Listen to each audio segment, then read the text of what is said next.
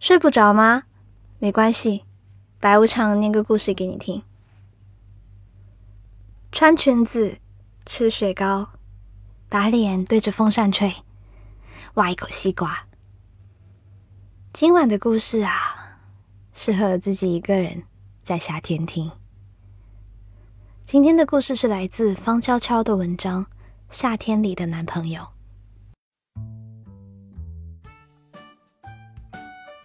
世人最喜欢给单身设限：一个人去看电影代表寂寞，一个人去旅行呢又代表失恋。如果一个人出去吃饭，嚯，那就意味着吃不完。连一个人去上厕所，都好像显得特别没朋友。我觉得吧，这世界之所以歧视单身人士。完全是因为血液里遗留的原始恐惧。当然啦，在远古的时期，单身的人类完全没有办法抵抗大自然的残酷，所以人类因此才变成了群居动物嘛。但是现代社会已经给了单身人士提供了非常多的，无论单身多久都不会饿死的便利。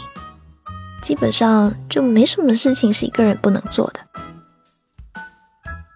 我以前的领导就曾经在熬夜加班之后，第二天一早一个人跑到医院里面做了个胃镜。虽然听起来很可怜，但也没有什么实质性的损伤。公司还有个同事，发了工资一高兴就猛地跳了一级台阶，结果扭到筋。自己拄了一个月的拐杖，一边拄着拐杖一边喊：“必须露出品牌，我客户出钱啦！”他们到今天也都还好好的活着呀。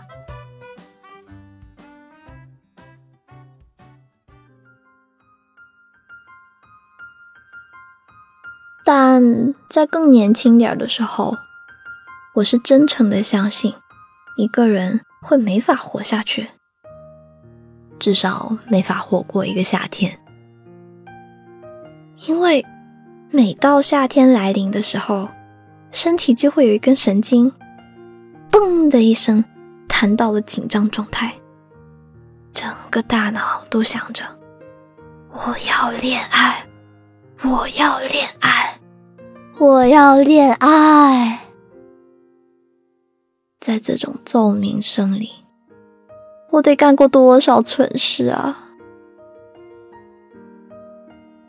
夏天就是一个高危季节，在这个时节里，人们可以爱上任何人，只要悄悄靠近，就能隔着将要触碰却未触碰的距离，朦胧的将体温当成热烈的爱情。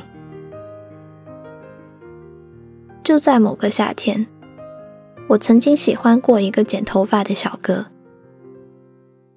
是一个新开发廊的造型总监。虽说那里的造型总监就跟我们公司的策划总监差不多一样多。他一边剪头发，一边和我聊天，说家里就是开理发店的，在家乡也是连锁了。但是他父亲不同意他干美发，偏要让他学医，所以我嘛就跑出来了。从家乡跑出来，找了个理发店，从学徒做起，现在已经变成了总监。他的言语里透着一丝骄傲。这个秋天的钱也攒够了，我准备去日本，好好学习一下日本的剪发技术。我正想说些什么的时候，他突然凑近我的脸。哎呀，你的头发这里，你看这里，不太完美。然后他再讲什么话，都离不开那缕不完美的头发了。为什么非要当理发师不可呢？因为头发剪断的一刻，有一种很奇特的味道。我最喜欢那种味道。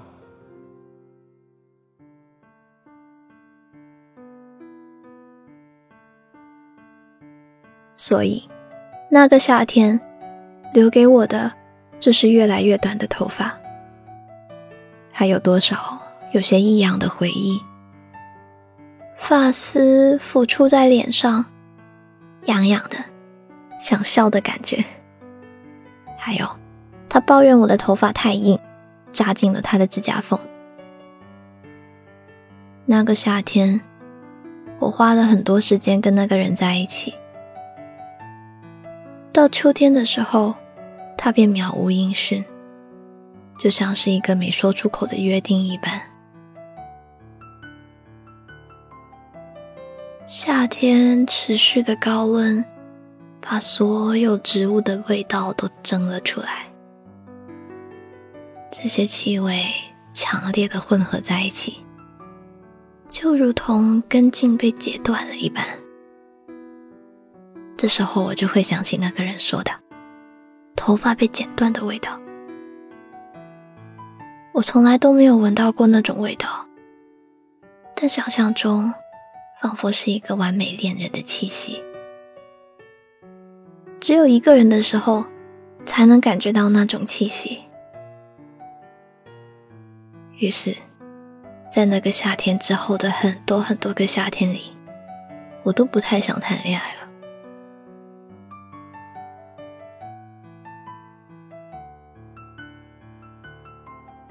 故事念完啦，我呢？希望这个夏天不要那么热，然后我就可以大部分时间宅在家里，在傍晚的时候出门散个步。就算是一个人，也过得很开心啊！你最喜欢在夏天做什么事情嘞？欢迎在评论区给我留言。如果喜欢这个故事的话，记得随手点赞鼓励一下。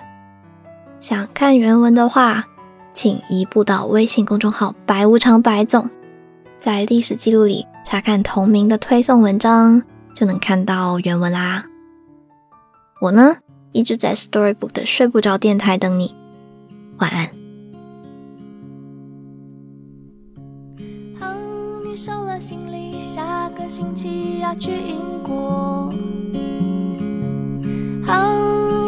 的故事记得带回来给我。我知道，我想要，却又不敢对你说，因为我已改变太多。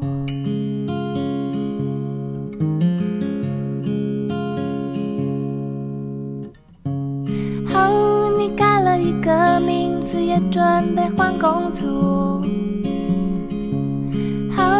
开始了新的恋情，有一些困惑。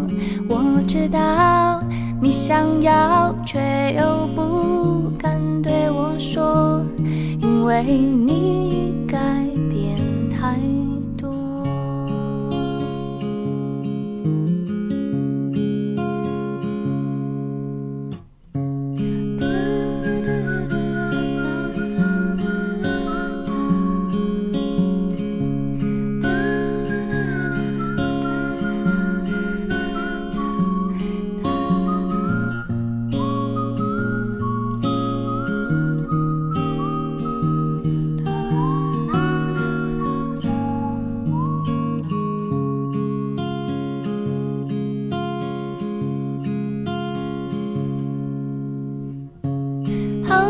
写了好几首属于你的歌，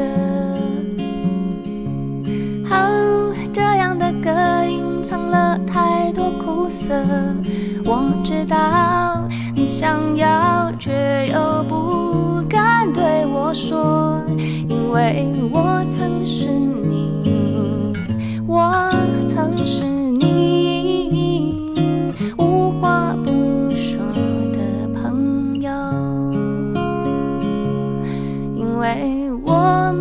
们